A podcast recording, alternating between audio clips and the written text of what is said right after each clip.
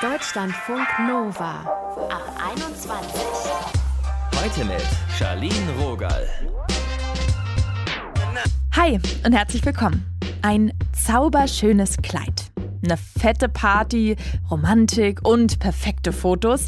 So wünschen sich viele ihre Traumhochzeit. Also zumindest, wenn man mal so hin und her scrollt auf Social Media. Und wir heiraten wieder häufiger. In den 90ern, da war Spätheiraten in. Jetzt ist, ja, ich will sagen, mit Anfang 20 attraktiv. Aber weiß man so früh wirklich, ob es jetzt die Person ist, mit der man den Rest seines Lebens verbringen will? Was, wenn es nicht klappt? Und man sich dann wieder scheiden lässt, womöglich noch bevor man 30 ist. Das beschäftigt uns ja heute. Ihr hört dazu unter anderem einen Scheidungsanwalt und Niki. Sie hat sich mit 27 nach nur 10 Monaten Ehe scheiden lassen. Was da passiert ist, darüber haben wir gesprochen. Hallo Niki. Hi Charlene. Warum habt ihr euch denn entschlossen zu heiraten? Ja, also ich habe den Heiratsantrag bekommen und da habe ich einfach irgendwie Ja gesagt. Ne? Also wir kennen uns halt schon richtig lange, seit 2009 kennen wir uns und ähm, das hat dann irgendwie halt so ausgesehen, als würde es passen. Und was hast du in dem Moment gefühlt, als der Antrag kam? Ich habe mich gefreut, dass er endlich da war. Blöderweise wusste oder habe ich das schon geahnt, weil er das drei Monate vorher in einem Streit schon angedeutet hatte. Und dann war das für mich so, okay, wann kommt das denn endlich? Und ja, da habe ich mich tatsächlich aber total gefreut. Ja, ich war total stolz und äh, war voll schön gewesen. Unter 30 heiraten? Da gibt es bestimmt auch Stimmen, die sagen, na, ihr konntet es aber kaum abwarten. Ja, das ist tatsächlich so. Also es ist Zwiege, also es ist ähm, so und so. Ne? Also meine Mutter hat zum Beispiel auch sehr früh geheiratet, seine Mutter auch. So war es halt die Generation vor uns. Und für mich persönlich war das immer so ein Wunsch, von meinem 26. Geburtstag zu heiraten. Das heißt, mit 25 so alles abgeschlossen zu haben. Genau, da hast du dann, dir was vorgenommen. Genau, das habe ich aber auch tatsächlich dann geschafft gehabt. Du hast ja bei einem Post auf Instagram geschrieben, da bist du in deinem Hochzeitskleid zu sehen, von außen glücklich und perfekt, von innen kaputt und unglücklich. Das fand ich schon eine krasse Aussage und auch sehr ehrlich. Wie ging es dir denn bei deiner Hochzeit? Bei meiner Hochzeit an sich äh, ging es mir gut, dachte ich zumindest damals. Äh, diese ganze Reflexion kam dann erst nach der Trennung, dass ich anfing, ähm, ja, mein, mein Leben, meine Ehe, meine Beziehung, alles mal zu reflektieren. Aber bei der Hochzeit selbst ging es mir eigentlich echt gut. Die war richtig schön gewesen, war eine tolle Party auf jeden Fall. Genau, ich hatte mich an dem Tag schon gefreut gehabt, ja. Wie hatten das Heiraten dann eure Beziehung verändert, wenn du sagst, es kam dann erst im Nachhinein?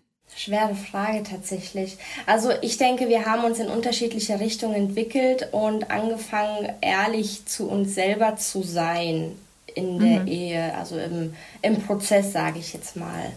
Genau, und so kam das dann, die Reflexion, okay, hey, wir sind eigentlich gar nicht so glücklich, was machen wir denn da jetzt? Von außen wirkt es jetzt gerade, ich fasse es jetzt mal sehr platt zusammen, ihr hattet eine glückliche Beziehung, habt euch entschieden zu heiraten, dann wart ihr verheiratet und dann irgendwie ging es den Bach runter. Oder ist das zu einfach? Tatsächlich, ja, so kann es von außen ausgesehen haben, dass wir eine glückliche Beziehung hatten. Also mir war das immer irgendwie wichtig gewesen, nach außen hin tatsächlich auszustrahlen, dass es mir gut geht, dass mein Leben wirklich perfekt läuft, ähm, schöne Ehe, Wohnung, Haustiere, dies, das, ne?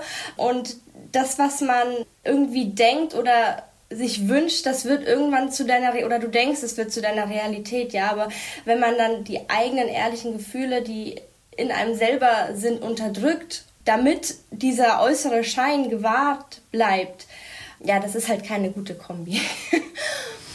das, das stimmt wohl. ja. Wann hast du gemerkt, dass die Beziehung wahrscheinlich nicht fürs Leben hält, wo du dachtest, oh, ich glaube, da müssen mal hier Schritte eingeleitet werden? Da habe ich tatsächlich alleine eine Reise unternommen und äh, diese Reise hat persönliche Ängste gesprengt, um es jetzt einfach mal so zu sagen. Ja, also das war schon krass. Das habe ich dann richtig gemerkt, ähm, dass ich vorher halt immer dachte, okay, ich bin von meinem Mann, Ex oder Ex-Mann ähm, wirklich sehr abhängig und ich brauche ihn, um zu leben, um, äh, weiß ich nicht, mein, mein Leben halt zu gestalten und generell ihn im Leben und so weiter. Und ähm, diese Reise hat ähm, ja, mir dann irgendwie gezeigt, okay, hey, du kommst aber irgendwie auch alleine klar. Und dann kam ich so ins Nachdenken, ins Grübeln, so, okay, ist das denn alles ehrlich so? Also da war ich tatsächlich mal alleine mit mir selber. Und ähm, da kamen dann diese Gedanken, dass ich eigentlich gar nicht richtig glücklich bin, so wie ich es dachte zu sein. Und dann heißt es auf einmal, wir lassen uns trennen, sogar scheiden. Ja. Wie hat denn dein Umfeld reagiert? Mein Umfeld hat tatsächlich sehr positiv bzw. unterstützend reagiert. Die haben alle hinter mir gestanden und auch hinter meiner Entscheidung.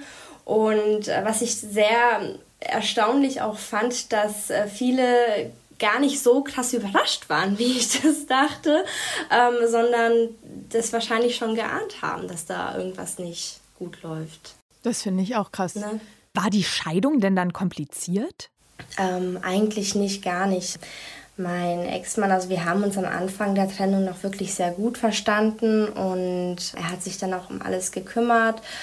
Er ist dann auch in die Schweiz ausgewandert und hat das alles von dort irgendwie gemanagt, keine Ahnung. Und es war alles mhm. total easy. Also wir haben ja auch kein äh, gemeinsames Eigentum, keine Kinder zum Glück und sonst nichts. Ja, also es ist total unkompliziert verlaufen. Ich äh, habe auch mal gehört, da gibt es so ein Trennungsjahr. Wie ist denn es dann bei euch abgelaufen? Genau, also bevor man die Scheidung einreichen darf oder kann, muss erstmal ein Trennungsjahr absolviert werden sozusagen. Das ist quasi so ein Sicherheitsjahr, um nochmal sicher zu gehen, okay, hey, ich will die Trennung wirklich haben. Ja, nicht, dass man innerhalb dieses Jahres dann sagt, nee, das war ein Fehler, ich will mich doch nicht scheiden lassen und so. Das ist halt wichtig fürs Gericht. Und war es für dich auch wichtig? Ja, jein, eigentlich nicht. Du hast es nicht gebraucht, um nochmal mehr zu reflektieren oder in dich zu gehen. Nee, tatsächlich nicht. Also für mich stand auch gar nicht irgendwie zur Frage, okay, hey, versuchen wir es vielleicht nochmal oder gibt es da ein Zurück oder sowas. Ich habe diese Entscheidung getroffen gehabt. Reflektiert habe ich nichtsdestotrotz trotzdem, weil ich ja auch selbst irgendwie was daraus lernen wollte und wachsen wollte und nicht wieder irgendwann mal in dieser Situation sitzen wollte. Deswegen war das Reflektieren für mich wichtig, aber das ist ein Prozess, der läuft immer noch.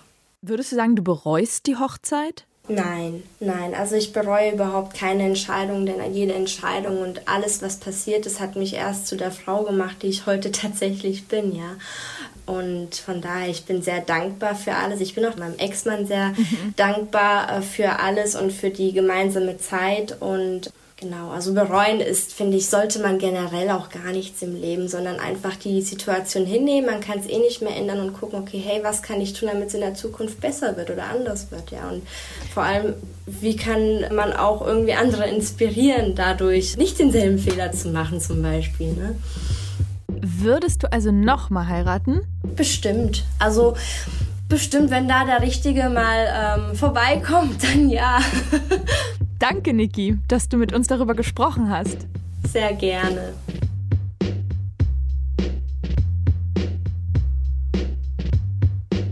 Deutschlandfunk Nova. Wer sich mal auf Insta durchgeklickt hat und die Hashtags Traumhochzeit, Hochzeit so eingegeben hat, da könnte die Vermutung im Kopf auftauchen, hm, hm, ja, wir heiraten doch wieder verdammt jung. Und tatsächlich, seit ein paar Jahren, da sinkt das durchschnittliche Alter bei der ersten Eheschließung. Aber wie haltbar sind diese Ehen? Und was passiert, wenn man sich dann in seinen 20ern wieder scheiden lässt?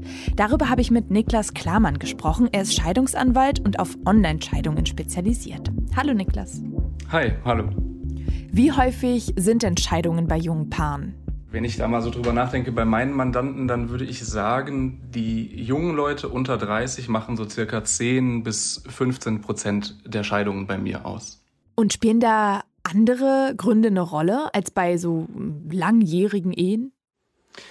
Ja, ich denke einfach, äh, heutzutage heiraten die Leute grundsätzlich früher und dann hat man eben dieses Problem, dass äh, durch Social Media heutzutage ganz andere Verlockungen, da gehen viele Beziehungen dann in die Brüche. Mhm. Manchmal habe ich auch das Gefühl, die Leute versuchen wirklich durch die Heirat die Beziehung so ein bisschen zu retten. Das heißt, es ist eh schon angeknackst und dann wird geheiratet, um eben noch einen stärkeren Bund zu schaffen. Und das Ganze geht dann eben doch in die Brüche. Ah, und mit ähm, Social Media meinst du, dass man dann sieht, was es anscheinend noch für Optionen gibt? was es anscheinend noch für Optionen gibt. Äh, man hat ganz andere Kontaktmöglichkeiten. Es gibt Dating-Apps. Es gibt so vieles, was einen da irgendwie hm. äh, in der Beziehung ablenken kann, ja. Wie erlebst du denn die Emotionalität? Hast du das Gefühl, dass Scheidungen bei Leuten in den 20ern weniger schlimm sind für die Paare? Also ganz grundsätzlich gilt erstmal, egal ob jung oder alt, eine Scheidung bedeutet ja für die Leute auch immer einen gescheiterten Lebensentwurf. Aber ich habe trotzdem das Gefühl, dass das bei jungen Leuten oft weniger emotional ist. Also bei Scheidungsterminen erlebe ich immer wieder, dass gerade ältere Leute die Scheidung mehr mitnimmt. Die sind emotional viel mehr davon belastet. Und oft sind Ehegatten nach so langer Zeit auch voneinander enttäuscht. Es ist viel Ärger, Wut und Trauer mit im Spiel. Und bei jungen Leuten ist das dann oft so, man hat es versucht und nach kurzer Zeit hat man gemerkt, es klappt nicht. Es ist viel weniger Zeit vergangen und ja, junge Leute haben auch so ein bisschen ihr Leben noch vor sich, blicken dann nach der Scheidung in die Zukunft und versuchen es dann eben mit einem neuen Partner wieder. Was passiert denn bei der Scheidung? Welche Schritte werden da eingeleitet? Also automatisch mit der Scheidung gemeinsam wird eigentlich immer nur der Versorgungsausgleich durchgeführt. Heißt Versorgungs was? Ja, also das bedeutet, dass die Rentenansprüche der Ehegatten für den späteren Fall der Rente, die während der Ehezeit erworben wurden, berechnet werden mhm. und in der Regel hälftig geteilt werden. So, das ist der Versorgungsausgleich, der wird immer automatisch zusammen mit der Scheidung durchgeführt. Und ansonsten geht's wirklich eigentlich beim Verfahren der Scheidung nur darum, dass man dann eben nachher den Scheidungsbeschluss hat. Das, was man so allgemein hin kennt, jeder bekommt die Hälfte des Vermögens des anderen, das sind alles so Dinge, das wird immer nur dann durchgeführt, wenn es einer beantragt. Das heißt, wenn ich wirklich für meinen Mandanten nur den Scheidungsantrag stelle, geht es nur um den Versorgungsausgleich und um die Ehescheidung. Ah, okay. Und was ist das mit dem Trennungsjahr? Das Trennungsjahr ist eine Voraussetzung für die Ehescheidung. Das heißt also, ich muss, wenn ich mich scheiden lassen will, mindestens ein Jahr lang getrennt leben. Also nach einem Jahr kann dann die Scheidung durchgeführt werden, wenn beide der Ehescheidung zustimmen. Und wenn der eine Ehepartner der Scheidung nicht zustimmt und sagt, unsere Ehe ist gar nicht gescheitert, dann kann die Scheidung tatsächlich erst nach drei Jahren getrennt leben durchgeführt werden. Wie teuer ist denn so eine Scheidung? Weil ich höre immer öfter, das ist schon erschreckend hoch. Ja, das kommt auch wieder ganz darauf an. Das ist also, wenn sich die Eheleute nicht streiten, wenn es eine einvernehmliche Scheidung mhm. ist und wenn es eben nicht um Vermögen, nicht um Unterhalt geht, dann sind die Kosten in der Regel sehr viel geringer, als man das allgemeinhin so denkt. Aber ja, tatsächlich, wenn man sich über vieles streitet, dann kann es auch sehr teuer werden.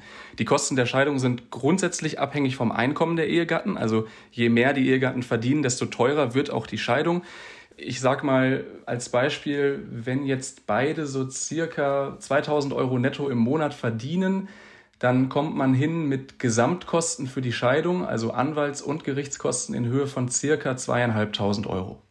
Was war die teuerste Scheidung, die du mal durchgezogen hast? Ich hatte mal jemanden, der tatsächlich als Rentner 17.000 Euro netto bekommen hat, monatlich. Das äh, ist ordentlich. Ja, die Ehefrau hat auch nicht schlecht verdient, die hat allerdings noch gearbeitet.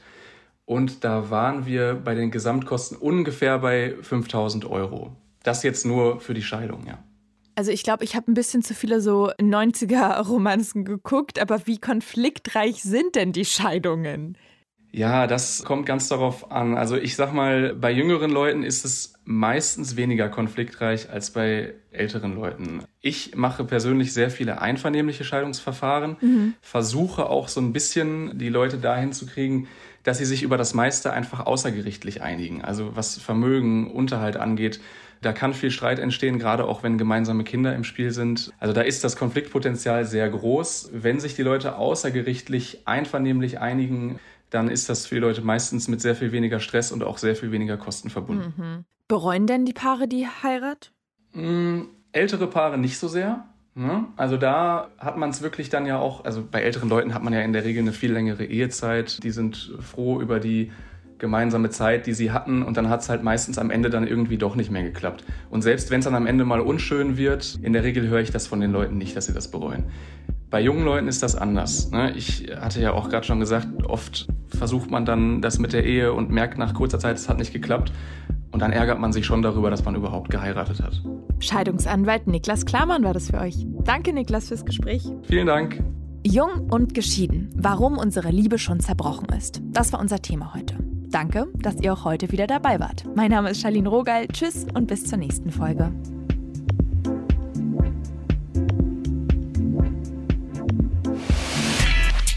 Deutschlandfunk Nova.